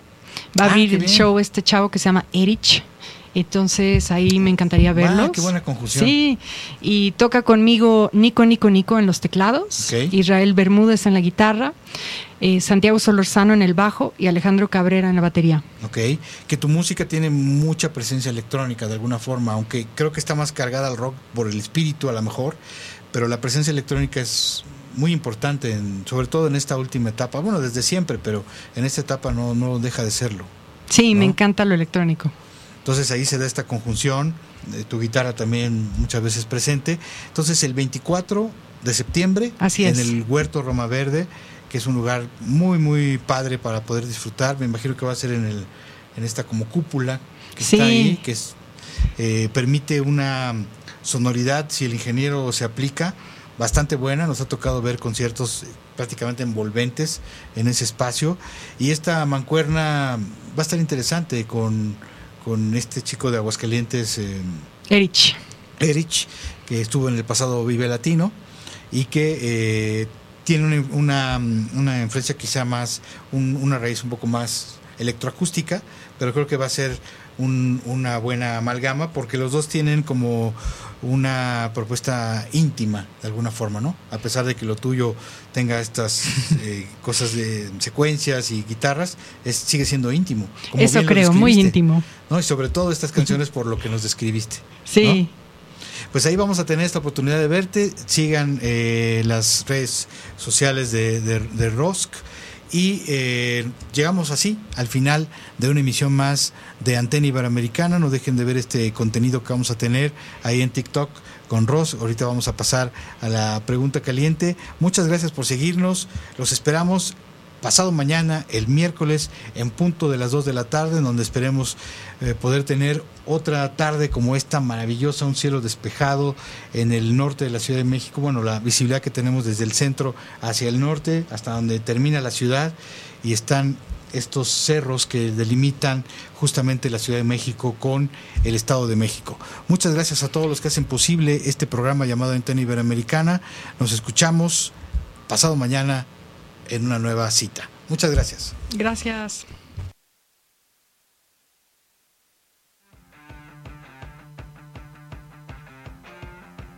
Llegamos al final, pero nos reconectamos el próximo miércoles en una emisión más de Antena Iberoamericana.